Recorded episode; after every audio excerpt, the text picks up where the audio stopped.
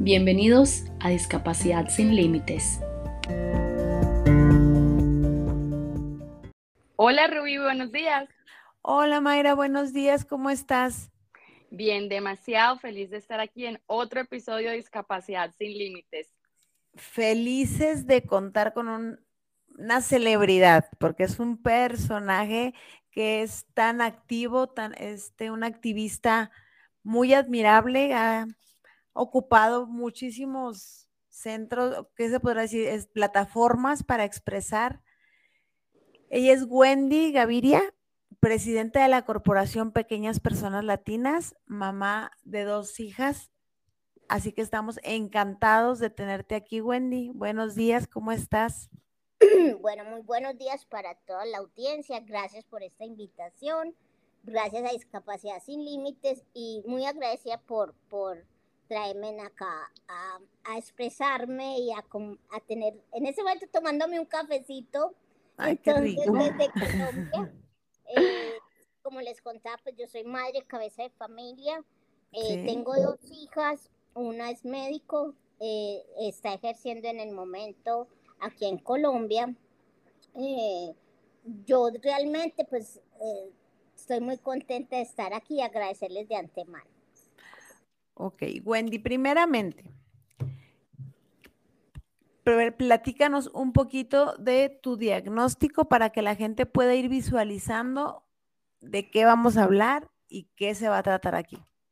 Bueno, mi diagnóstico se llama, es una enfermedad huérfana, o sea, yo soy una persona que mide un metro de estatura, peso 53 eh, kilos, tengo un poquito de obesidad, les voy a contar un poquito más o menos cuáles son mis condiciones médicas. Primero que todo, tengo genéticamente una condición que se llama cartílago de pelo hipoplásico, tiene dos nombres, o metafisia displasia tipo Macius. ¿Por qué Macius? Porque fue la persona que descubrió la mutación eh, en su momento, que fue el doctor metafisia displasia tipo Macius, fue el doctor Macius el que descubrió mi condición. Entonces a ellos se, les da ese, ese nombre. Tengo un bypass gástrico porque subí muchísimo de peso. Tengo movilidad reducida, ando en un scooter, pero igual en mi casa sí me desplazo independiente. Eh, también mm, mi sistema inmune se baja mucho, mis niveles de potasio, anemia. Entonces tengo días en que tengo mucho ánimo, en la mañana estoy muy activa, pero ya terminando la, la tarde sí es como que me apagaran, como que si me hicieran un off. Bueno, mm, es progresiva esa condición, sin embargo, eh, la parte mental no tiene ninguna afectación. Eh, en la familia nacimos dos personas con la condición. Mi papá y mi mamá eran portadores del gen y de la familia nacimos dos personas con la mutación afectados y dos personas que no tuvieron la, condición. Mi papá y mi mamá eran talla promedio y nosotros sí nacimos talla pequeña.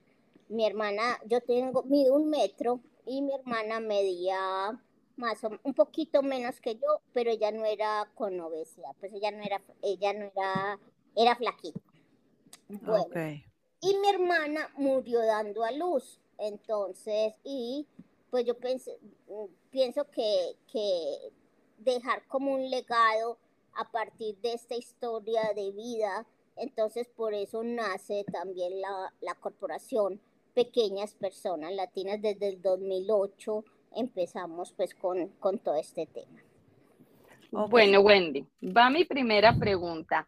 ¿Esto también lo podemos considerar como una persona con enanismo o está incorrecto decir esto? Médicamente no es mi condición, por eso te digo, ya, o sea, eh, decir enanismo es como el mapa grande, pero yo no diría si yo, si me voy a ir a un término, no me gusta combinar el lenguaje enano, enanismo, porque seguimos estigmatizando más la condición.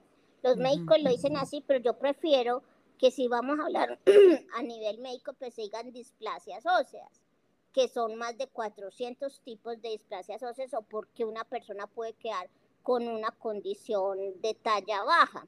Y de esas, que si le ponemos el nombre a esa displasia ósea, como el nombre mío se llama metafísica displasia, displasia tipo Macius, yo ya le estoy poniendo el nombre a mi condición. Entonces, si usted dice, Wendy, usted es enanismo, yo le dije, no, yo, yo tengo ya el nombre de mi displasia ósea que se llama metafísica displasia tipo Macius o cartílago de pelo hipoplásico, que eso, es un, eso se hace por un examen molecular, lo mandan a, bueno, a mí me lo hizo eh, aquí en, en, Colombia, me lo hicieron Centogen y eh, eh, pues ellos son un, un laboratorio en, en, creo que está, no recuerdo dónde está Centogen, Centogen tiene varias sedes, pero es un laboratorio molecular que es muy, muy enfocado en todo lo que son enfermedades huérfanas a nivel mundial. Entonces, Wendy, no decir una persona con enanismo, sino una persona de talla baja. Aquí queremos dejar claros los términos. no nos, no nos afecta. Yo prefiero decir una persona de talla baja o una persona pequeña, una persona, o no decirle, o decir Wendy, simplemente Wendy para no ponernos más etiquetas. Perfecto. Yo pienso que el mejor nombre para mí es Wendy Gaviria. Ese es mi mejor nombre y, me, y así me puso mi mamá y mi papá. Entonces yo creo que ese es el, sería el mejor nombre, ¿no? Porque ¿para qué seguir usando tantas etiquetas? Yo creo que eso esos estereotipos, ya es, una lucha grande con todo lo que tenemos que luchar para ahora ponernos más etiquetas. Totalmente de acuerdo. Wendy. Yo no, veo que ninguna persona le digan, ay, hola, eh, tú tienes diabetes, buenos días, diabetes. Sí, es verdad. Eh, Wendy, quiero... Eh, presión alta, no. no eso ya es una parte médica, pero si vamos a humanizar el tema es Wendy Gaviria. Claro. Wendy, quiero irme un poquitito más atrás. Dale. ¿Cuándo naces? ¿Qué, ¿Qué, manifestaciones tienes? Este, fuiste una bebé de talla regular. ¿Desde cuándo se empieza a manifestar el que tú tienes una condición diferente? Bueno, lo que me cuenta pues mi mamá y mi papá, ellos me cuentan que ellos vieron que, o sea, los primeros seis meses no se dieron cuenta porque yo tengo 52 años, pues en su época no existía nada que ver con, con pues no, no existían, mm, pues sí habían genetistas, pero no existían pues como el tema de exámenes molecular, porque mm, como vos sabes ahorita el ADN empezó, no creo que llevamos más de 20 años con este tema mirando las mutaciones. Entonces, mi, mi, pues, mi papá y mi mamá me dicen que me llevaron a varias clínicas. Yo nací en Los Ángeles, en California, y allá empezaron a revisarme y a decirme pues, que yo sí tenía los huesos muy cortos de, de mis extremidades, pero no daban un diagnóstico. Entonces, pues mi mamá empezó a viajar conmigo a ver si podían llegar a un diagnóstico en Miami y, en Miami eh, nos hicieron unas radiografías y le dijeron posiblemente es una metafísica displasia tipo Macius, pero yo duré con ese posiblemente eh, muchos años hasta que ya salió todo el tema de exámenes moleculares y ya le pusieron el nombre y el apellido a la displasia ósea. Entonces, de ahí mi mamá viajó acá a Medellín, me trajo también a la clínica Noel y eh, acá uno de los doctores le dijo, mire, su hija va a ser pequeña, eh, eh, no se preocupe, pero pues ella va a tener todas sus condiciones mentales bien, y, y, pero ustedes pues van a tener, es que ella no va a crecer. Así le dijeron a mi mamá, mi mamá pues y mi papá empezaron como asumir ya ese proceso de aceptación. Entonces fue porque tú eras un poquito más pequeña de la talla regular que empezaron a buscar el que estaba pasando. Sí, pero yo soy, mi condición, o sea, dentro de las displasias óseas hay dos tipos de displasias. Una que es proporcionada, que es, eh, ese es el caso mío, que yo tengo la cabeza pequeña, el troco pequeño, las extremidades pequeñas y proporcionadas. Y hay otro tipo de displasia ósea que es la desproporcionada, donde la cabeza es un poquito más grande, ejemplo la condroplasia, eh, las extremidades son cortas, pero su columna puede ser más grande, entonces hay una desproporción dentro de todo el sistema óseo. Wendy, exactamente qué es una displasia ósea? ¿Qué es? Una displasia ósea es una persona de talla baja, pero eh, que tiene el 80% es por una condición genética. Hay otras condiciones, eh, viene del tema genético, hay una mutación que lo puede trasladar el papá y la mamá y a uno se le desarrolla y es a uno, porque el 80% de nosotros venimos de padres con talla promedio y a nosotros, o sea, o sea que los padres son portadores de, de, esas mutaciones y se nos desarrolla es a nosotros. Entonces es, es una mutación en el 80% de los casos. En otras condiciones puede ser algo, eh, mm, bueno, hay muchas cosas porque pueden existir personas de talla baja. Hay desnutrición, hay, hay, hay otros, otros temas también que pueden afectar el tema de la talla. Ok, o sea, puede haber a una persona que no, que no trae nada genético por una mala alimentación de mamá, puede provocar una displasia. Sí, Sí, claro. O en algún proceso mal hecho también puede pasar con, con en el momento pues de, de, de, hay muchos casos, o sea, hay muchos casos, pero el 80% es genético, que es en, oh. en, este caso el mío te hablaría de, de lo genético. Perfecto. ¿Qué examen genético exactamente es el que te marca una displasia ósea? bueno, lo primero que deben de hacer una mamá es hacer un panel de genética de, displasias óseas.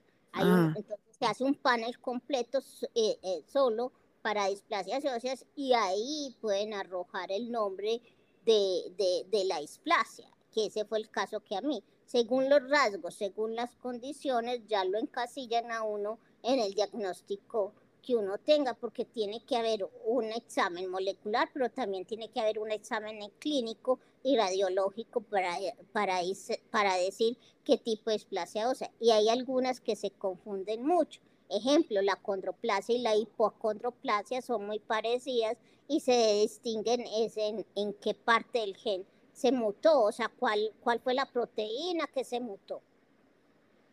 Ok. Bueno, entonces yo me voy con otra pregunta, Wendy. Tú, eh, tú dijiste que tenías una hermana que también tenía esta condición. Eh, para, pues para mí como madre fue muy duro lo de la discapacidad, de aceptar a, a mi hija y su condición el primer mes, pues. Entonces yo te pregunto, de pronto lo que te contaron tus padres en su momento, ¿cómo fue para ellos tomarnos, no tener solo una hija, pero dos hijas con esta condición? ¿Debió de ser muy duro o qué nos puedes contar al respecto de, cómo creciste de pronto con esto y cómo era la actitud de ellos? No, mi, mi papá y mi mamá siempre fueron muy amplios, pues como que me dejaban hacer lo que, o sea, no me, no me pusieron barreras ni, ni nada de eso. Sé que a mi mamá de pronto sí fue un poquito más difícil ese punto y ella estuvo pues con profesionales.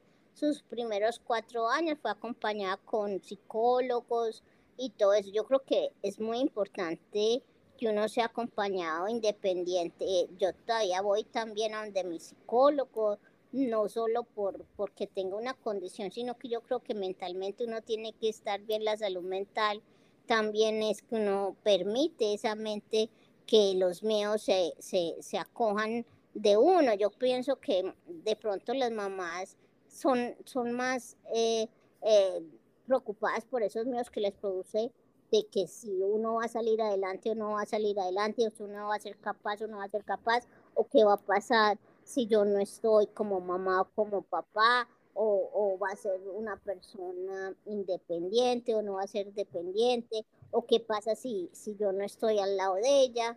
Yo creo que, que esos son más los temores de nuestros padres y, y creo que hay que fortalecer mucho eh, la mente. pienso eh, que, fortaleciendo la mente, trabajar la mente, de que si uno puede eh, salir adelante o no, y que no hay estereotipos y que no hay barreras si uno tiene la fortaleza mental para seguir adelante. Entonces yo creo que, es muy importante mantenernos fuertes mentalmente como padres también, independiente que llegue una condición o no, porque yo creo que venimos a, la diversidad viene a, a, sumar, no a restar. Totalmente. Wendy, pero entonces para ti, tu hermana me imagino que fue un gran apoyo, no sé cuántos años se llevaban eh, durante, bueno, toda tu vida, porque no sé, se te sentías acompañada. Sí, a ver, yo tengo 52, mi hermano, yo nací en el 70 y algo, uno o dos, bueno, casi tengo ya, y ella nació en el 77. Entonces nos llevábamos seis años y ella murió a los 18 años dando a luz. Eh, pero para, mi, para mí fue, fue muy bueno porque yo, sentí, yo sentía que yo era para ella ese ejemplo a seguir. Entonces, porque realmente yo he sido un poquito fuerte, yo he sido fuerte, yo no me he dejado como que la sociedad digan o no digan, yo he sido un poquito rebelde y hasta con mis padres. Entonces pienso que, que siempre eh, salí adelante por, por, por carácter también. Ah, tú eras el apoyo de ella. Sí, por ser mayor, sí. Ah. Wendy, ella, ella tuvo algo, porque eh, voy a entrar en un tema muy delicado, supongo, pero el por qué fallece tu hermana, ¿tiene algo que ver la condición? Este, ¿Tiene algo que ver el embarazo? ¿Tiene negligencia? ¿Cuál fue el motivo de que tu hermana haya fallecido? Bueno, eh, mi hermana Katy, ella se llamaba Caterine. Katy pues nació, eh, Katy fue siempre una persona Mm, que así tuviéramos el mismo tipo de diagnóstico, pues sus condiciones cambiaban un poquito en el momento de, tener eh, asfixia. Ella presentaba, por eso yo digo que uno no puede encasillar un diagnóstico porque para, el diagnóstico es único y es para cada persona. Cuando uno tiene una enfermedad huérfana, que tenga el diagnóstico y tenga el nombre, todos los diagnósticos se comportan, eh, todas las personas en cada diagnóstico se comportan diferente, así sea el mismo. Mi hermana se le se, se, se entró en una embolia pulmonar y eh, fue, para mí pienso que fue negligencia porque ella ya tenía que dar a luz y en Estados Unidos le, le, pues, le dijeron que no, que todavía no y le dejaron el bebé en mucho tiempo. Eh, tenía problemas respiratorios y ella entró en una embolia pulmonar. Pero yo pienso que oh. tiene afecto que eh, esa embolia de cual pienso yo que le pusieron una anestesia y esa anestesia fue lo que llevó a desenlazar todas esas cosas. Entonces, porque a ella la durmieron totalmente para dar la luz, para hacer la cesárea. Yo aquí en Colombia no permití eso. Yo dije, vea, que yo esté consciente, póngame la raquidia, pero a mí no me vayan a dormir ni por el berraco. y yo ya, y yo y tuve dos hijas, yo creo que sí fui negligencia y creo que la anestesia para las personas de talla baja es demasiado delicado. O sea, yo aquí sí les mando un mensaje muy fuerte a los médicos que por favor cuando tengan una persona con una displasia ósea, con, con, con con una persona de talla baja, eh, hablen muy bien con sus, con sus eh, las personas que van a hacer, eh, pues van a, a, poner esas anestesias. Es importante que tengan en cuenta porque uno tiene vías aéreas complicadas. En la mayoría de los casos nosotros tenemos esas vías aéreas muy complicadas y tiene que haber aparatos especializados para que no entremos en, en temas tan delicados para desenlazar un, una muerte. Yo he conocido dentro de la corporación personas que entran a un examen muy sencillo, pero que entran y pasan por una anestesia y salen con cosas más graves de, de, de, un, de un, examen tan sencillo que iban a hacer y salen ya con complicaciones en y de todo porque los, los, los, los, los anestesiólogos no conocen de, las personas con talla baja y lo que los aparatos que tienen que tener en caso de una intubación y todo eso, ahí es donde está el punto más delicado, donde, donde podemos estar pues en, más peligro. Ok, entiendo. Eh, el ser una discapacidad este, más física, Wendy, que, que, como dices tú, neurológicamente no tiene ninguna afectación. No, eh, la mía, no te estoy hablando del mapa entero. Ahí, ahí está ya con, con compromisos también eh, cognitivos, que es algunas mucopolisacaridosis. Eh, pero, y de esas mucopolisacaridosis te puede hablar de más de siete. Hay unas que tienen tratamiento, otras que no tienen tratamiento y otras que tienen eh, problemas cognitivos. Eh, pero pues no, es dependiendo cada diagnóstico, se hace una ruta y se hace una atención especializada. Oh, entonces es, es una variedad enorme. Sí, de, es más, hay un diagnóstico y de esos diagnósticos puede existir eh, mucopolisacaridosis tipo 1, tipo 2, eh, eh, tipo 4, eh, morquio A, morquio B, y, ese, ese día, por ejemplo, las mucopolisacaridosis se conmemoran todos los 15 de mayo, eh, Día Mundial de la Mucopolisacaridosis. Eso está entre los rasgos de las displasias óseas y cada displasia ósea pues, tiene unos rasgos específicos y por eso según, eh, según esos rasgos nos van encasillando con el diagnóstico. Eh, nosotros dentro de la corporación conmemoramos ese día también. Al principio a mi mamá le dijeron que era una mucopolisacaridosis y ya después dijeron que no, ya pues ya el año pasado confirmó, después me dijeron que era no, que era, eh, que era un enanismo primordial, después me dijeron que no, que era, yo siempre supe que era un metafisisplasia tipo Macius.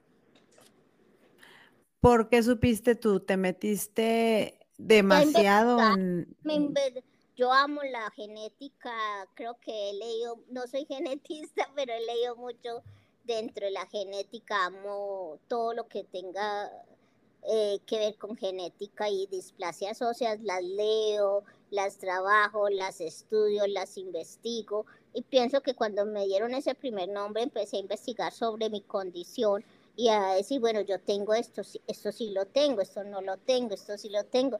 Entonces habían unas rutas específicas en el mundo sobre mi condición y yo sí me veía afina a esa, a esa condición. Y yo, yo sí tengo el cartílago de pelo hipoplástico porque mi pelo era fino, mi pelo era muy delgado, porque si era una displasia sea proporcionada, porque el, pues mi estómago en la parte de, arriba sí es, sí, sí es, sí es bastante grande. Entonces habían unas condiciones que, que sí se, se, eran las características y los rasgos de una persona con, eh, con con, este, con cartílago de pelo hipoplásico. Entonces el sistema inmune también, eh, también está afectado. No de pronto sea tan, tan severo, pero sí es afectado, es progresivo. Eh, yo caminaba, ahora ya no camino tanto, pero sí dentro de la casa. Eh, creo que entonces empecé a, a, revisar y entender mi condición. Y, pero también ya últimamente ya, ya ya lo único que quiero entender es ser feliz y, y no, no ponerme tanto como en Google o, buscar eh, qué va a pasar en el futuro, porque yo pienso que, que tengo que ser feliz con lo que, con, con este cuerpo aquí en este, en este mundo. Claro que sí, Wendy. Entonces, una, una pregunta. Este, ya que en tu condición no hay una discapacidad cognitiva como por ejemplo nuestras hijas sí la tienen, nosotras decimos siempre, bueno, si la gente hace un comentario, pues esas, ellas nunca se van a enterar, nos enteramos nosotras y sufrimos nosotras por ellas. Pero en tu caso, obviamente entiendes todos los malos comentarios.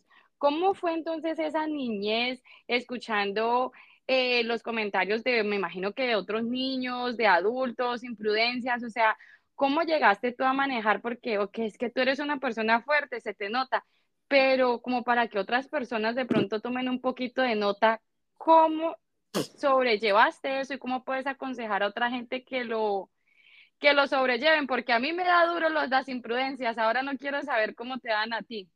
Bueno, eh, yo creo que en, la niñez, pues uno, uno es niño y uno ni se da cuenta muchas veces como de, ese señalamiento, porque uno nace con la condición, entonces uno, uno no siente que es una, que una persona es diversa. Uno siente la diversidad es cuando empieza el señalamiento de, muchas veces viene hasta de la misma familia. Entonces, eh, yo creo que no, no, yo soy fuerte y, mi papá y mi mamá me enseñaron con tener una buena autoestima, eh, quererme mucho, independiente de, de, la condición. Yo creo que ellos fortalecieron el ser mío, ellos fortalecieron, me dijeron que yo no tenía ninguna límites, que yo podía hacer lo que yo quería y que ellos me iban a acompañar siempre eh, en las decisiones que yo fuera a tomar. Entonces yo creo que sentí ese respaldo en mi familia, en mis hermanos y en, pues en todas las personas que me rodeaban y, y, donde llegaba, en la escuela, en el jardín, en, en todas partes sentí como esa parte. Ya empecé a sentir un poquito como esa, esa diferencia, fue ya cuando tenía unos 15 años que yo veía que mis amiguitas todas tenían novio y yo no tenía, pero yo era, yo soy, he sido todavía muy amiguera y, y, me gusta compartir mucho con la gente. Ahí empecé a entender de que, bueno, que, que los niños de pronto sí no tenían novio, no tenía, pues así, pero fue el momento que yo digo que, que digo, bueno, aquí sí pasó algo, pero ya tenía tanta, pues ya entendía mucho también, entonces fue en ese momento. Otro de los momentos que, que fue duro para mí era cuando empecé en el colegio a hacer gimnasia olímpica y veía que algunas cosas yo las podía hacer, pero que mis eh, amiguitas podían hacer más cosas que yo, pero era más por mi condición, que, que de pronto no me salían las cosas, el flic-flac, eh, sí tenía mucha flexibilidad, pero entonces eso salía a favor mío en la gimnasia olímpica, porque hice gimnasia olímpica, hice basquetbol, eh, mi mamá siempre me estuvo muy ocupada y mis padres en, diversas actividades, basquetbol, pues que, iban a decir, eh, yo cómo iba a meter una cesta, si no pues era más difícil, pero lo hice, entonces yo creo que, que, que tener una mente fuerte, tener una familia que te rodea, eh, es muy importante. Mm, mm, Wendy, eh, sí, totalmente de acuerdo estoy contigo en que es muy importante tener una familia muy fuerte.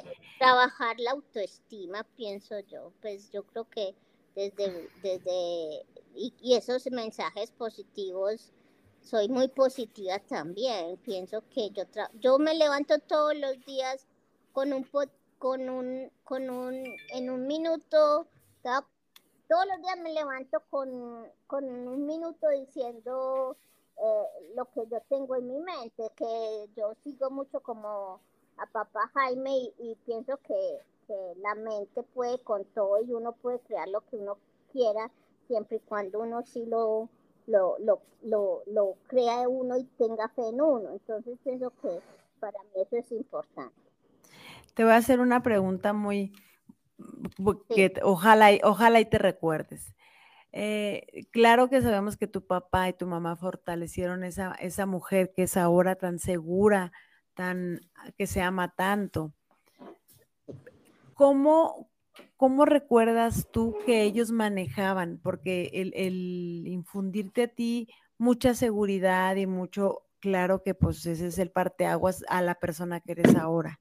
Pero debieron haber habido muchos momentos donde ellos tuvieron que recibir comentarios y voltearlos a un positivo. ¿Cómo, cómo enfrentaban tus papás esas partes de comentarios negativos hacia la sociedad, porque por ejemplo en lo personal es algo que yo no sé manejar muy bien. Eh, me afecta demasiado lo que le digan, lo que comenten de mi hija.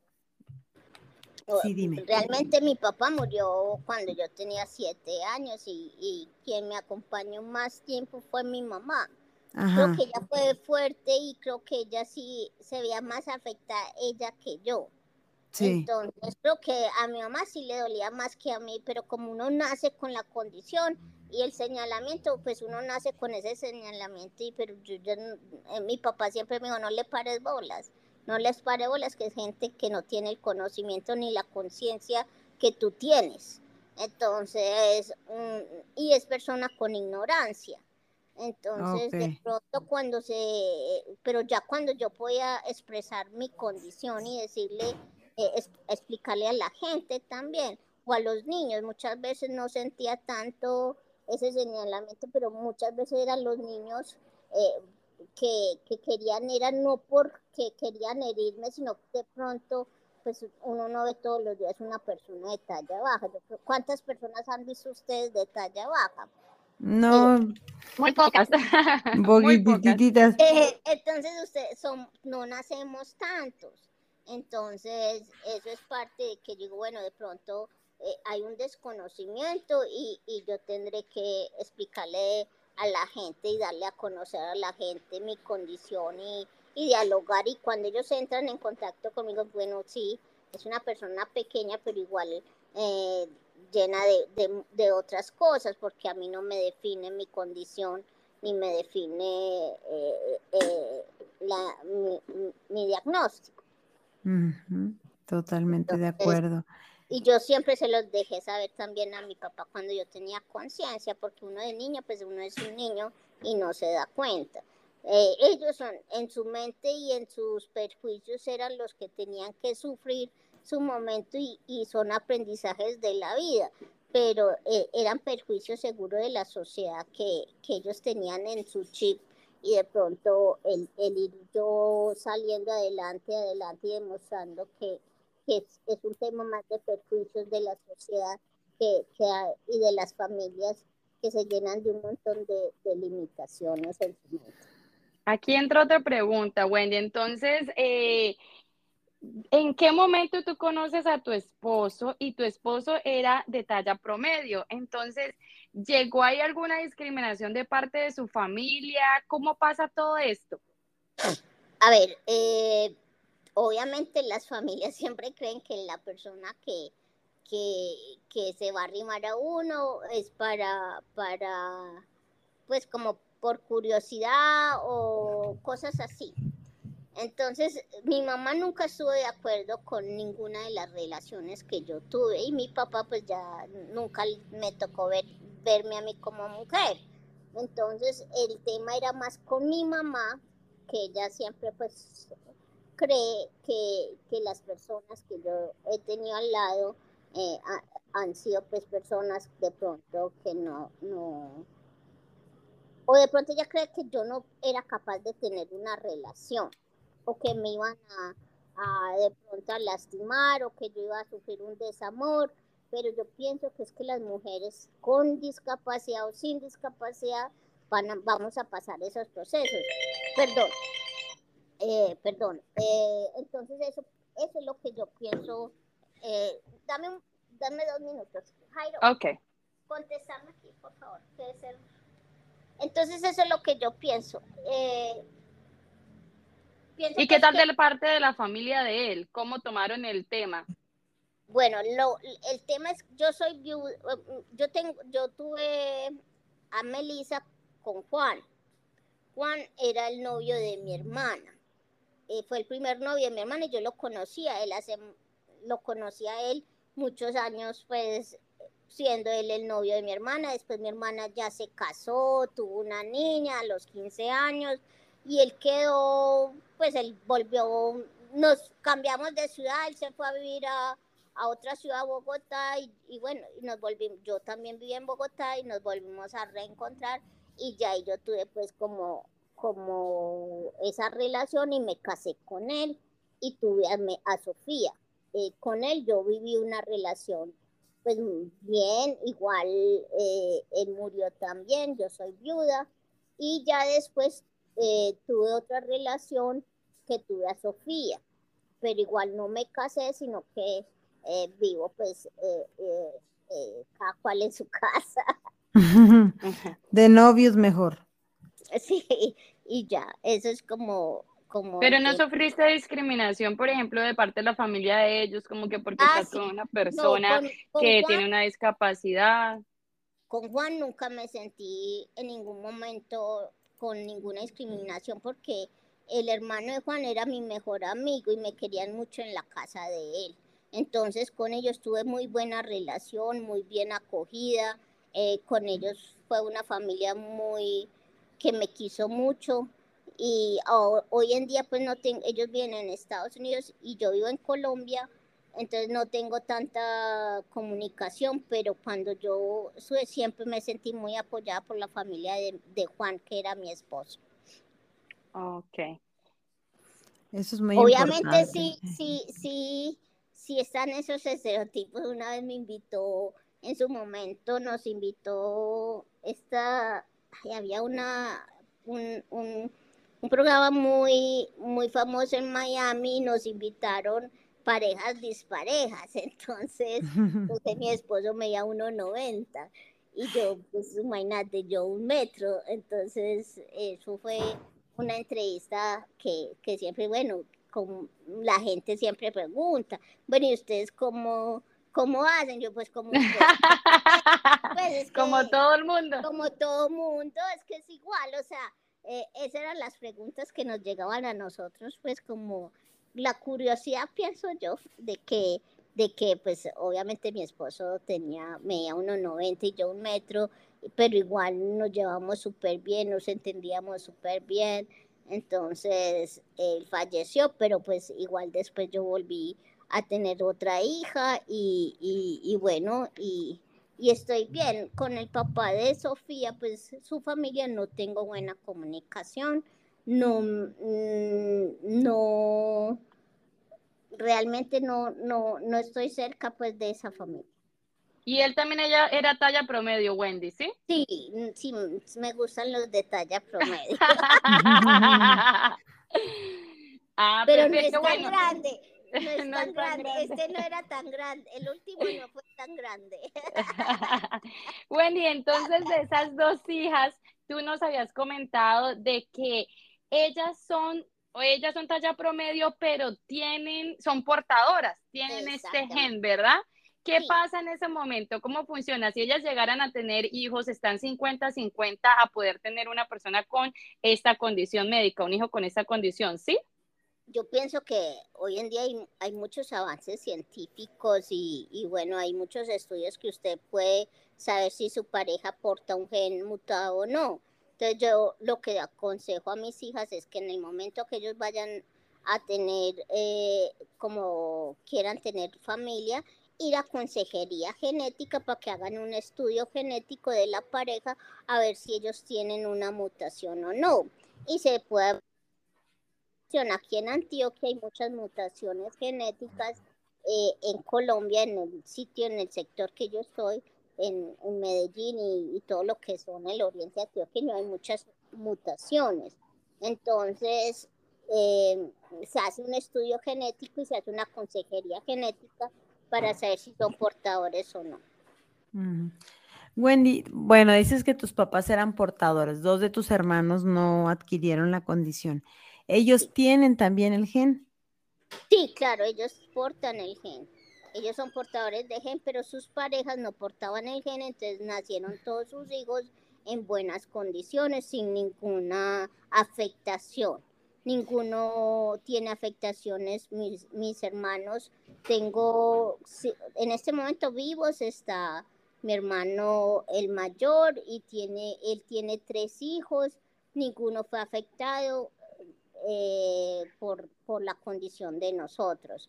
Después, sigue, después sigo yo, mis dos hijas no tienen ninguna afectación, eh, son talla promedio, después sigue, eh, a ver, está, después sigue Marta, que tiene una hija es Laura y ella tampoco tiene ninguna afectación, está ya promedio.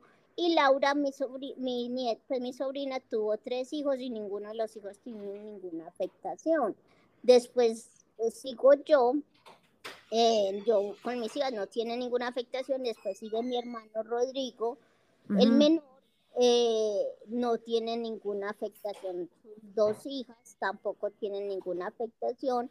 Y Katy, mi hermana, que es la menor, tampoco, pues de, de, la, del primer matrimonio de mi mamá, porque mi mamá murió cuando, cuando yo tenía siete años, ella, ella tuvo a Rodrigo y Rodriguito tampoco, sus hijas tienen ninguna afectación. Entonces yo creo que, que, que con un estudio, mi mamá cuando ya iba a tener su segundo, su otro hijo, que era Rodrigo, ella se hizo los exámenes eh, de consejería genética y, y, mi hermano no tiene afectaciones. Entonces solo tú y tu hermana fueron afectadas. Sí, exactamente. Wendy, entonces, ¿cómo fue esa maternidad eh, con dos hijas talla promedio? Em, me imagino que hubieron algunas limitaciones porque con el tiempo rápidamente te fueron pasando en estatura y cómo hacías tú de pronto, no sé, también ¿Cómo fue esa maternidad de pronto también de ellas ir a un colegio, recibir de pronto burlas, que su mamá es de talla baja? ¿Cómo fue todo ese tema? Bueno, lo, lo primero es que el, cuando yo quedé en embarazo, al, al mes que mi hermana había muerto en Nueva York, entonces para la familia fue muy fuerte el saber que yo había quedado en embarazo, porque igual era una decisión mía, porque yo dije, se, pase lo que pase, yo sabía que lo único que yo quería hacer en la vida era ser mamá. Entonces, así fuera que me fuera a morir en el parto, yo lo tenía muy definido, muy claro. Yo viajé, a, perdón, yo le pedí a la Virgen de Guadalupe que yo quedara en embarazo. Cuando yo quedé en embarazo, para mi familia fue un choque muy difícil, para mi mamá, ella decía, otra, otra que se me va a morir. Entonces, pero no. Entonces yo dije, yo tengo mi hija, pero no lo voy a tener en Estados Unidos, sino en, en Colombia. Vi con un doctor maravilloso que amo y adoro, para mí él es mi héroe, que se llama el doctor Nelson Castro, y él fue el que me asesoró, él fue el que me, me llevó todo mi parto, y, y yo sí le pedía que por favor no me fuera necesidad. Del todo, y me dijo, tranquila, eh, me trató muy profesionalmente, siempre me sentí acompañada, del de doctor Nelson y, y salió súper bien y él siempre acompañó mis dos partos. Entonces tuve esa tranquilidad de, de uno de los expertos acá en Colombia. Y de ahí también vi que había mucha ignorancia sobre madres talla baja y, y las limitaciones que ponen las mismas familias. Usted no puede quedar en embarazo, usted no puede tener hijos, usted se va a morir. Entonces, independiente de esos miedos, yo sí animo a las mamás de talla baja que tengan sus hijos eh, y, que no les dé miedo tampoco. Sí sé que es alto riesgo porque eso no lo podemos pasar de alto. Sí es un embarazo de alto riesgo, pero en manos de un buen profesional lo podemos lograr. Perfecto, Wendy. Entonces, de ahí, ¿cómo fue la parte emocional creciendo ahí con tus hijas y de pronto que los amiguitos se dieran cuenta que tenían una mamá de talla baja y la discapacidad? ¿Cómo, cómo se maneja esa parte? Bueno, el primer mes fue mucho susto, después ya nace la niña, la cesárea. Obviamente como es una cesárea, pues eh, es difícil, para mí era difícil.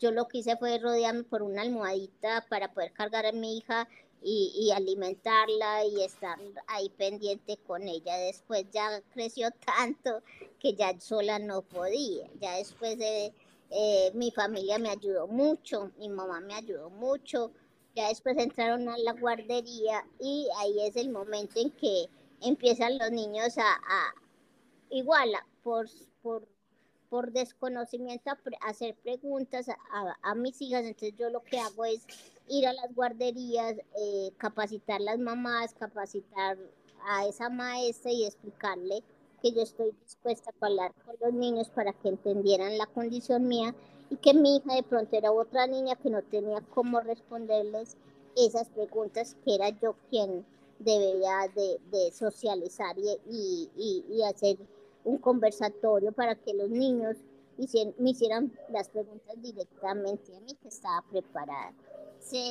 yo trabajo con los niños, hago un dibujito, les leo un cuento y eh, empezamos a trabajar todos los temas de inclusión y que conozcan las, los colegios, todo el tema de qué es una displasia ósea o qué es tener una talla baja y, y, empezarlo pues también a conversar con la sociedad.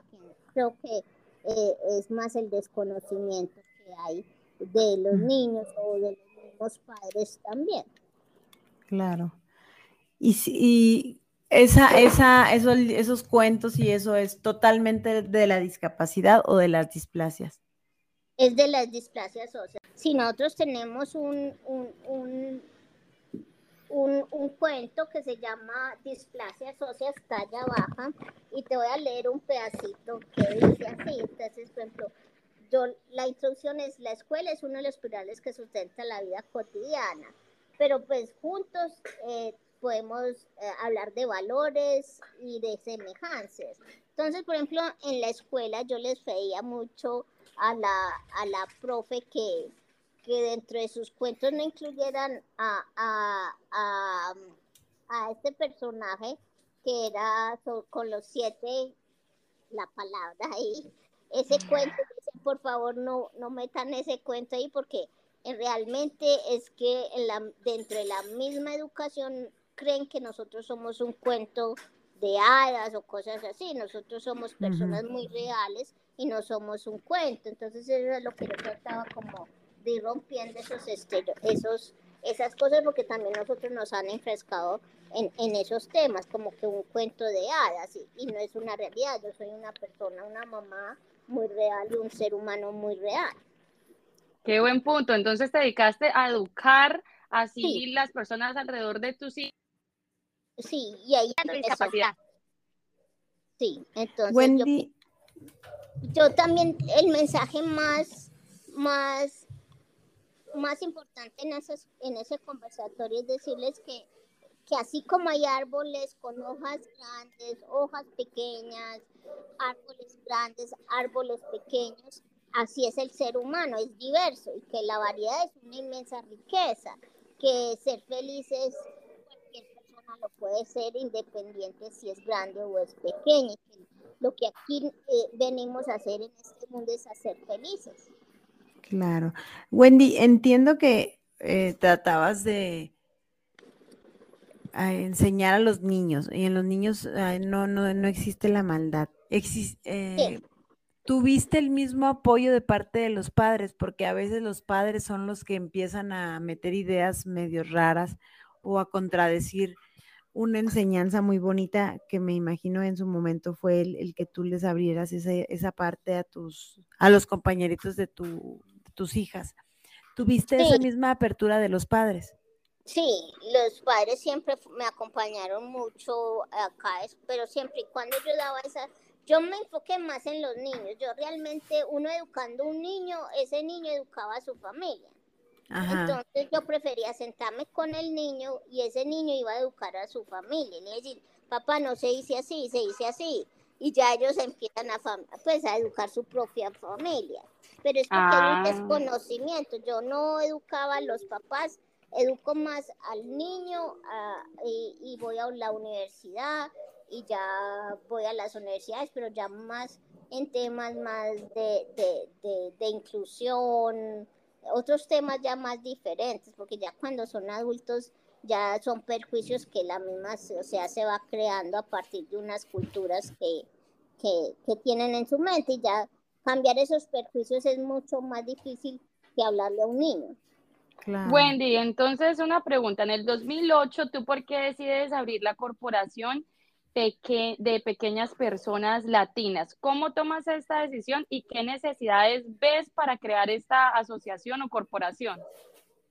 Bueno, eh, yo, yo pienso es que el tema que te digo siempre, el desconocimiento eh, que hay sobre el tema, o sea, poder hablarlo y poderlo conversar, decir que pues que las displasias es una condición genética, eh, dárselo a conocer y poder conversar con la gente. eh, cuando mi hermana muere veo que hay otro desconocimiento entre mujeres, talla baja y embarazos. Entonces yo sabía que, que tenía que ser desde mi historia propia como dejar un legado y, dejar unos derechos también.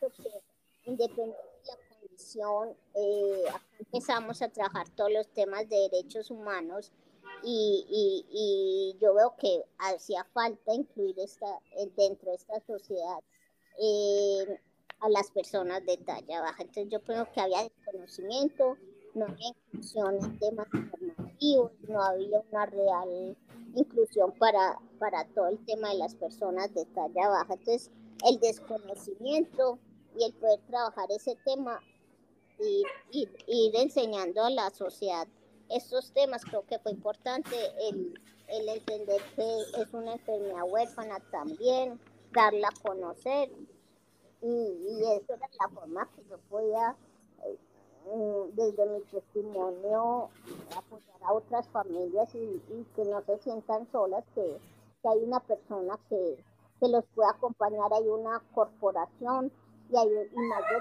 las familias que han pasado por la corporación que se, se han visto acompañadas en diferentes etapas de la vida de, de una persona de talla baja. Pienso que hay una etapa en la infancia, como ustedes lo dicen, hay unos temores a los padres, hay unos temores en los cuidadores, hay unos paradigmas y estereotipos dentro de la sociedad que nosotros mismos nos tenemos que empoderar para volvernos agentes de cambio sin, pues sin, sin Wendy, porque yo la vez pasada vi un video donde, yo vi un video donde había una persona eh, que se llamaba Camilo y él decía, es que Wendy me ayudó a entender eh, qué clase de displasia tenía, la mamá del habla y dice, él se veía ahora incluido con personas que también eran de talla baja.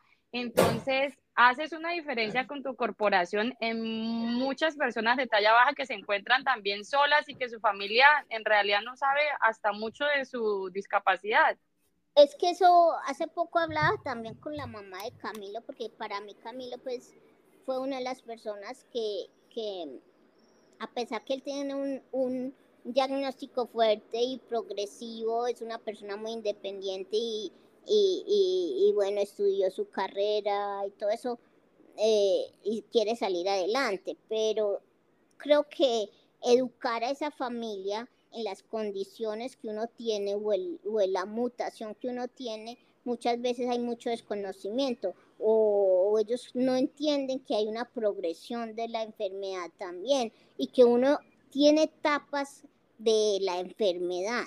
O sea, ahí también hay que entender, o sea, hay que educar a esa familia en qué condición y qué etapas tiene esa condición de progresión y que uno como persona también va a asumir unos duelos.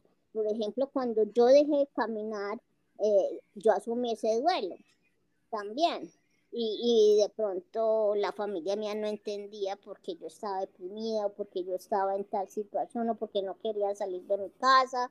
Hasta que yo hice ese duelo ya empecé a entender, bueno, esto, esto es lo que yo tengo que hacer hoy y ya, ya paso la... Pero son etapas de, de las condiciones que van a existir. Y, hay, y, y dentro de las displasias hay unas displasias muy agresivas y unas condiciones muy agresivas donde perdemos muchas cosas de nuestra independencia y, y, eso lo tiene que entender la familia, que nosotros también nos deprimimos y que nosotros también pasamos procesos de duelo y que ellos tienen que entender que hay veces no es que tengamos pereza de pararnos de una cama o es que hay veces no queremos pararnos de la cama, sino que el, el dolor es tan fuerte en nuestro cuerpo que no nos lo permite, pero eso no lo entiende la familia porque no lo vive. Entonces, educar esa familia, educar la sociedad y educar los científicos y educar a, a, los entes de investigación, el que conozcan cuáles son nuestras etapas según cada diagnóstico, es importante eh, darlo a entender tanto para la familia, para la persona y como para la sociedad. Por ser una, por ser enfermedades huérfanas, supongo que en el área médica has tenido tú que retroalimentar mucho a los médicos. Sí, nosotros y educarnos sobre todo, tratar de, estar a la vanguardia de lo que hoy médicamente se, se, está dando. Hay muchos tratamientos nuevos para las condiciones como nosotros. Para morquio hay, hay tratamiento. En este momento nosotros acompañamos, diagnosticamos a más de 30 personas en Colombia y hemos acompañado su proceso de tratamiento. Entonces eso es muy importante. Para condroplasia ahora salió por la FDA un tratamiento y ya, ya en Colombia nosotros tenemos más de 40 eh, papás que han buscado la corporación para que eh, ayer fue la primera aplicación para un niño con acondroplasia que tenía las, las, la etapa de crecimiento abierto y podía tener acceso a ese tratamiento y ya empezó ayer.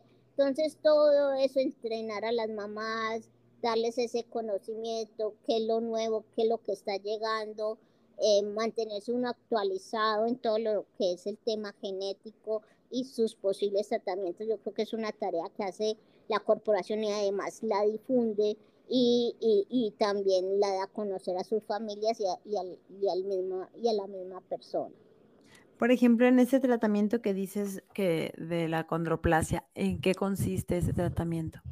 Bueno, e, es, un eh, ese tratamiento se, solo se puede aplicar para niños eh, que tengan su etapa de crecimiento o todavía tengan sus placas de crecimiento abiertas. Esto que hace el tratamiento se hace diario con una inyección. Sí. A la misma hora y la persona va creciendo y la persona va creciendo proporcionalmente. Eh, la, la, condroplasia es una, una displasia, o sea, desproporcionada, pero igual, por ejemplo, sus manos son muy cortas y muchas personas no pueden ir al baño con autonomía y lo que hemos visto con este tratamiento, ahorita yo estuve en Chicago con pues con los investigadores, con el doctor, eh, eh, bueno, un doctor que sabe mucho sobre displasia, creo que es, la, es una eminencia, el doctor Ravi. Eh, ellos son los que traen todos estos, estos tratamientos nuevos a, pues como a la sociedad. Él está, en, él está en, en Melbourne, eso es Australia, y hay muchos genetistas que están trabajando en investigaciones sobre farmacéuticos también para tratarnos a nosotros. El primero fue la Morquio A y después fue a condroplasia y estos, eh, para condroplasia lo que hace es que crecen eh, las personas. Eh, unos centímetros, ¿para qué? Para que darles mejor autonomía, ya ellos van a poder, sin cirugías, ¿ok? Eso no es con cirugías, eso es con una inyección diaria, y lo que hemos visto es que los niños van creciendo. Oh. Van teniendo más autonomía y van creciendo. Entonces, eh, yo creo que el poder ir al baño, limpiarse, estar independiente, eso da mejor calidad de vida a las personas. Poderse montar en un bus, eh, más que todas las personas con con la condroplasia están en un promedio terminando como en 1,20, un metro, 1,15, un 1,20 y ya con por, por año pueden crecer más o menos varios centímetros. Cada cuerpo es único, entonces no te puedo decir, este va a crecer tanto, pero sí se ven las diferencias del crecimiento con, eh, con, con el con Voxogo, que es el tratamiento para la condroplasia, y se han visto muchas cosas a favor dentro de otras complicaciones que tiene la condroplasia, como es el, el, el magnum, la parte magnum. Y a mí no me gusta mucho hablar como médicamente porque no lo soy, pero, pero sí he visto los testimonios. Eh, ahorita en Chicago vi una mamá que empezó con una bebé de tres meses eh, la aplicación y, está en un proyecto pues de que aplique el, medicamento a más temprana edad y tienen mucho más em, eh, resultados rápidos. Pero esa es una noticia súper buenísima, Wendy. Eso, eso va a ayudar muchísimo. Los científicos y los investigadores y los genéticos han hecho un esfuerzo gigante por investigar. Yo conocía este tema hace más o menos 10 años, pero hoy en día la FDA ha aprobado esto en varios países y Colombia, nosotros ayer fue como la segunda persona que empezó el tratamiento dentro de una EPS que, que es una seguridad social de que tenemos aquí en Colombia.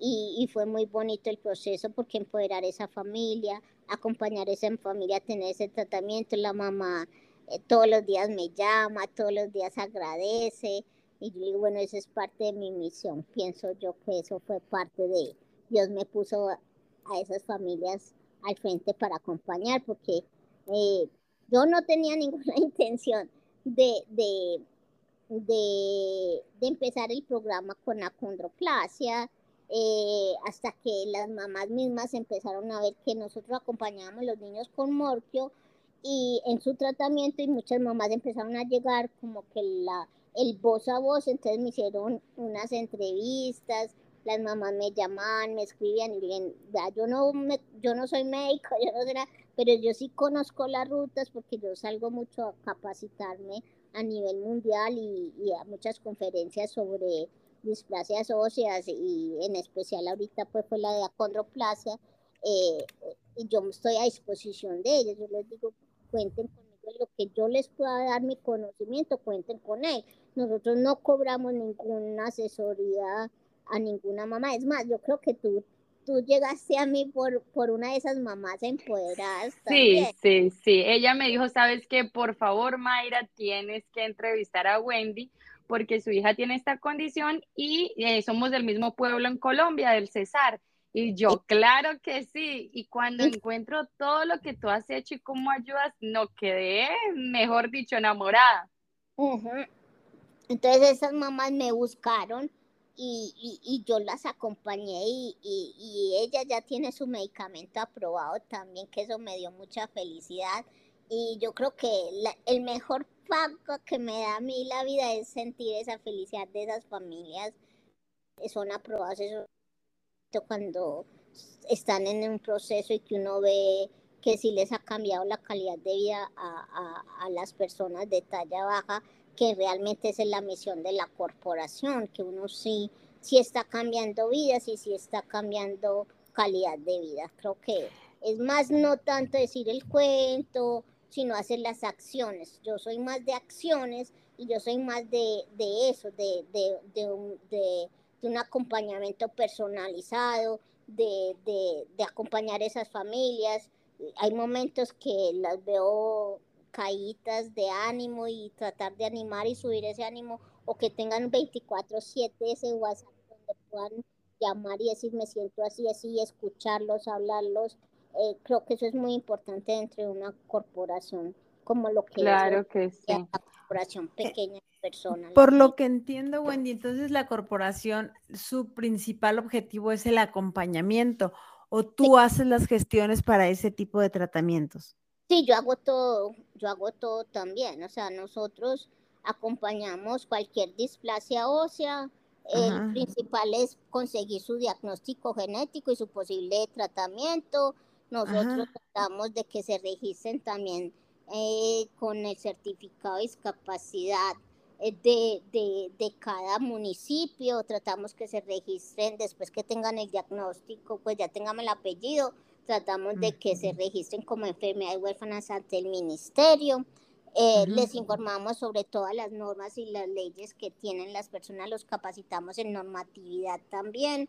La ley de nosotros es la ley 1275 del 5 de enero del 2009 que dice que las personas de talla baja somos personas con discapacidad, porque antes no éramos considerados en Colombia personas con discapacidad. Hablamos sobre las leyes que nos cubren como por tener una enfermedad huérfana, que es la ley 1392. Aquí en Colombia nos, nos, nos cubre esa ley y hay otros pues que ya se han actualizado.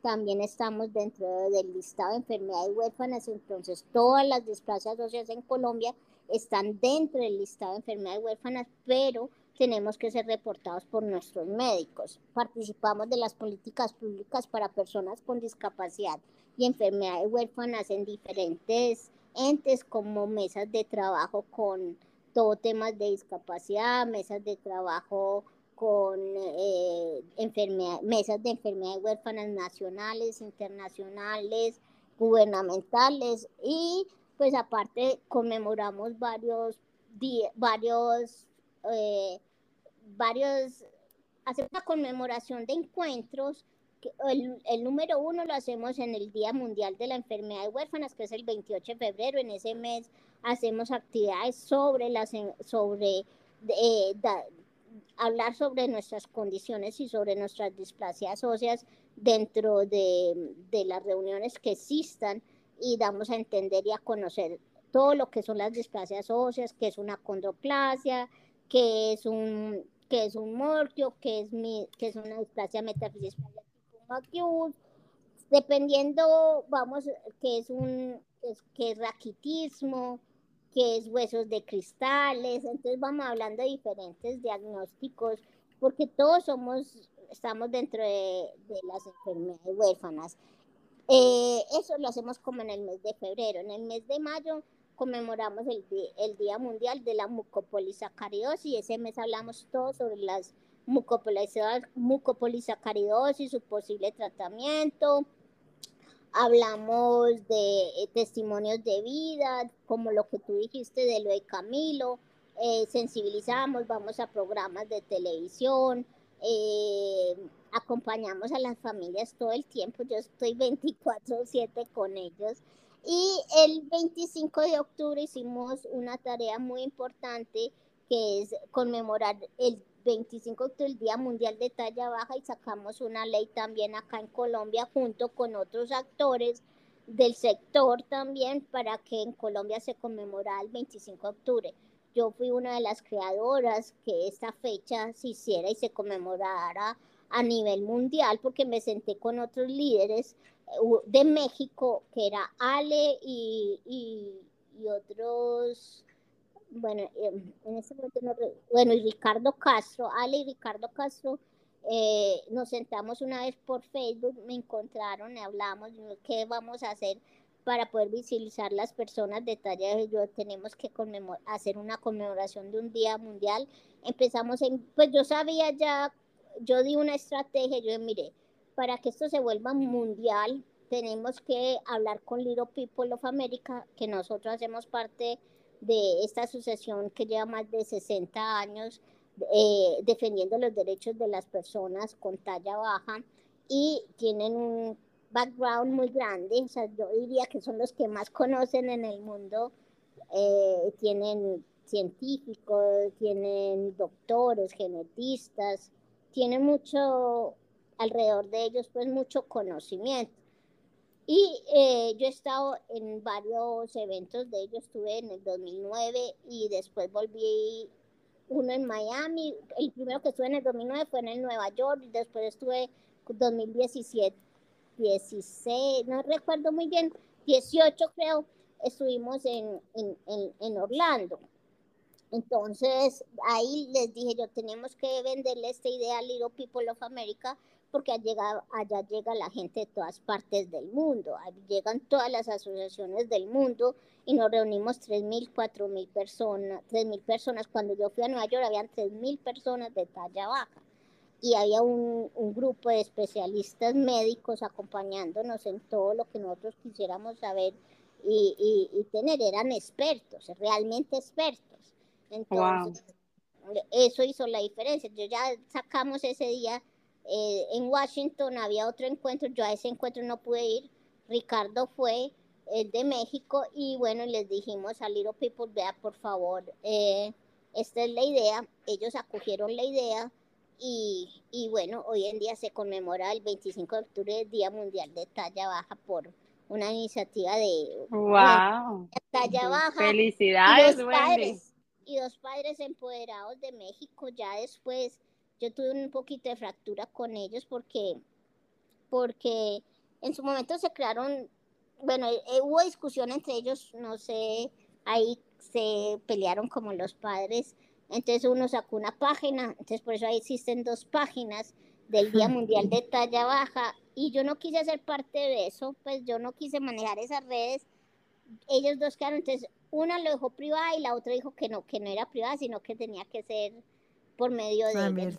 Ahí se, hay una, una fracción, pero a mí no me importa hoy en día si ellos reconocen o no el trabajo o no, o si ellos se quieren quedar con los méritos o no. Yo sé que hoy en día se, para mí el fin se cumplió, que es conmemorar el Día Mundial de Talla Baja en el mundo entero. Claro. Y que eso fue una estrategia, y que eso fue una estrategia. Si nosotros queremos eh, vender este idea Little People, tenemos que decir que sea la fecha en el que fundó eh, eh, Little People América, el fundador, que fue Barry, fue, nació el 25 de octubre. Entonces, por oh, eso se escogió esa fecha, porque él nace, su fundador de Little People of America nace un 25 de octubre.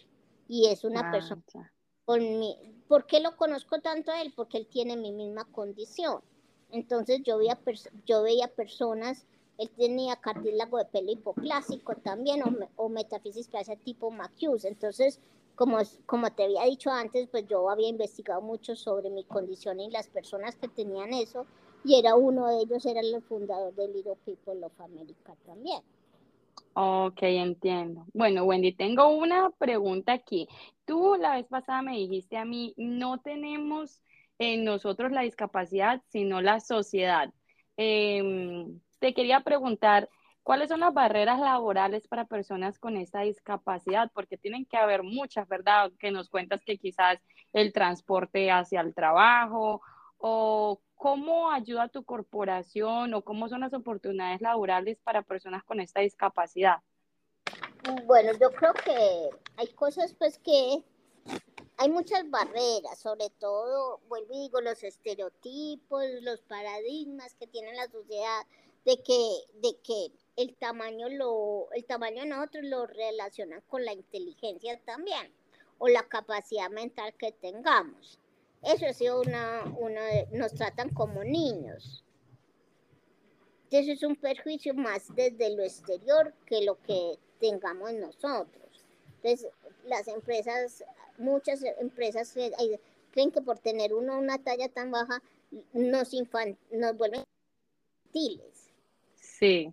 Además que si usted ve mi voz es de una niña. Entonces, tampoco nos ayuda mucho un poquito de Entonces yo creo que esas son unas barreras también de, que hay que ir rompiendo dentro de los empresarios eh, que nos den esa oportunidad. Yo creo que eso es una de las barreras, de romper esos paradigmas, la barrera arquitectónica también, la barrera de los perjuicios que hay en la sociedad, de, de creer que las personas con discapacidad no podemos asumir un puesto laboral. Y lo estructural también debe ser difícil, ¿verdad? Bueno, porque entonces, ¿cómo te movilizas ahora con la scooter? Pero imagínate si las calles están malas y los andenes, y no hay esto, o sea, ¿cómo haces tú ahí? ¿Requieres ayuda siempre de alguien o cómo haces para movilizarte? Yo siempre, bueno, yo manejo, yo tengo unas extensiones, yo manejo carro, pero igual hice he hecho parte de, de los comités de discapacidad de mi ciudad y he trabajado el tema. ¿Cómo los hemos trabajado? Hablando con el Metro de Medellín para que se vuelva totalmente accesible, para que tuviéramos en un momento pues los ascensores. Eh, yo creo que hay que trabajar de la mano y explicarle a, los entes territoriales esos planes de acciones que tienen que hacer de volver una ciudad muy accesible y que eso no es un gasto más, sino que eso es un derecho humano. O sea, nosotros no estamos pidiendo, hágame un favor, no, es que eso es un tema de derechos humanos, tener sociedades inclusivas y tener eh, eh, andenes, eh, tener placas dáctiles, tener no solo para personas de talla baja, sino para todo tipo de discapacidad. Háblese también de un adulto mayor, háblese de una persona que en un coche o, con un caminador. Entonces yo creo que es cambiar el chip a, a, que esos diseños universales se tienen que ir implementando en todas las ciudades del mundo, independiente de la condición, porque eso nos hace, eh, no es que yo pago impuestos. Entonces, favor, no es un favor que me está haciendo la sociedad, es un, es, es un derecho humano que yo tengo también.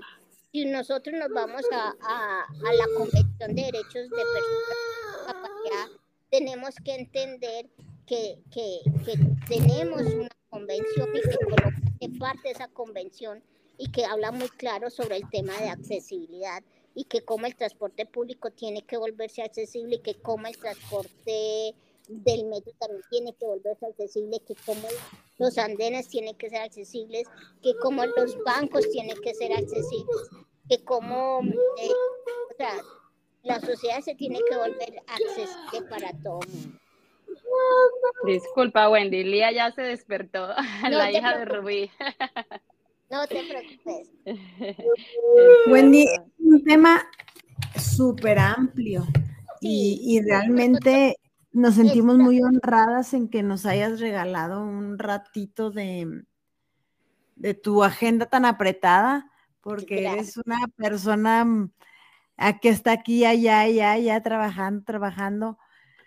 Una, una última pregunta. ¿Qué le dices a la sociedad respecto a las personas con discapacidad?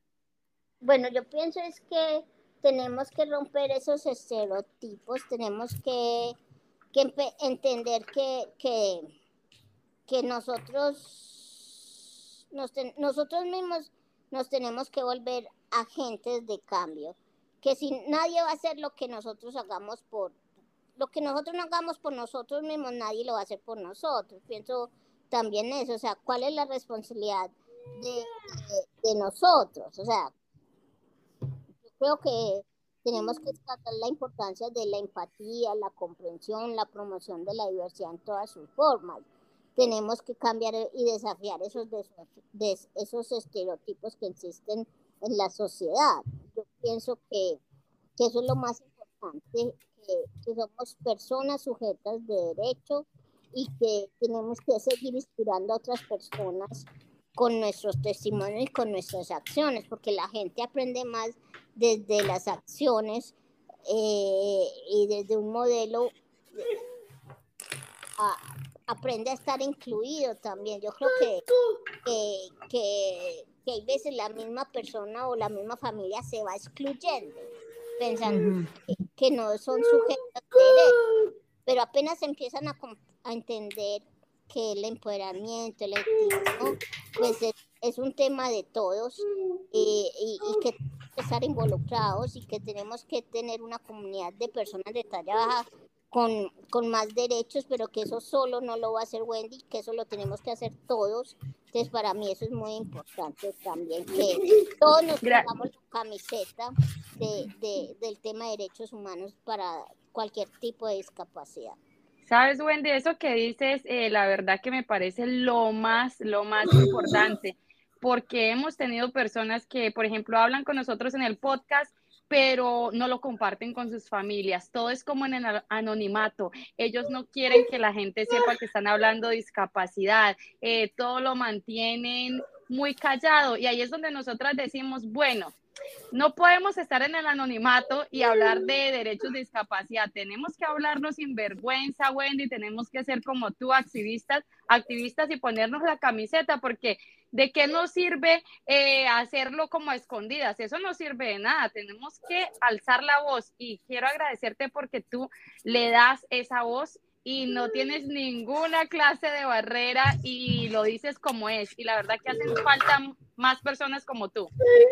Sí, que yo pienso que hay, es que eh, la guía aquí es, yo invito a todas las personas a que se lean la Convención sobre los Derechos de las Personas con Discapacidad de Naciones Unidas, Naciones Unidas que fue adaptada en el 2016 y rectificada por por varios países. Entonces yo creo que ese es el marco jurídico que tenemos que seguir, eh, el que nos habla de igualdad y no discriminación, nos habla de accesibilidad, nos habla de autonomía y participación, derechos a la vida, a la integridad, derecho a la salud, derecho a la educación inclusiva, que yo creo que eso es un tema fundamental.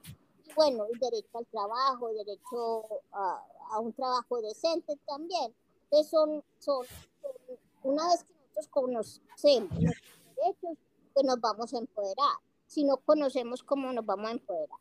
Y que los padres hablen por estos hijos que, que de pronto no son capaces y lo hagan sin vergüenza. Aquí estamos para educar a todo el mundo. Sí, sobre, hay que, eh, eh, sobre todo, o sea, para mí mi familia fue fundamental, y, pero que el acompañamiento de esos padres empoderados nos va a ayudar a tener una sociedad más inclusiva eh, mucho más rápido. Y si cada persona con discapacidad hacemos algo, eh, una acción, mandamos una cartita a nuestro colegio, ustedes ya revisaron la accesibilidad dentro, bueno, revisémosla, hagamos unos cambios dentro de nuestro O sea, si cada persona hace una acción, esta sociedad se va a volver mucho más inclusiva con diseños universales para todos y para todas, como, como, lo, como lo debe ser según la Convención de Derechos de Personas con Discapacidad. Pero todos podemos hacer algo. Y empezando por lo más fácil que podemos hacer todos. y de decir los términos correctos, ¿verdad, Wendy? Decir los términos correctos. Eso es algo que podemos hacer que no nos cuesta nada. Totalmente. Entonces, eso es muy importante para todos. Ok, muchas gracias. Nos queda claro que para las personas con discapacidad, pues el, el empoderar y el salir, el hablar, el Ahora, un consejo para las familias que en su casa, en su familia, no existe la discapacidad. Sí. ¿Qué, les dirías a ellos? No, yo les diría pues que, que, para las personas que no existe discapacidad, pues que, que se pongan en los zapatos de nosotros. Pues es que sean empáticos también, porque nadie está exento de una, de una discapacidad. Usted mira hoy en día cuántos accidentes puede tener una persona en un carro, en una moto, o sea, es que, es que, es, que, es que todo mundo tiene pues un, un, pues, un riesgo. Un riesgo, exacto. Inclusive, inclusive no, pues, mm,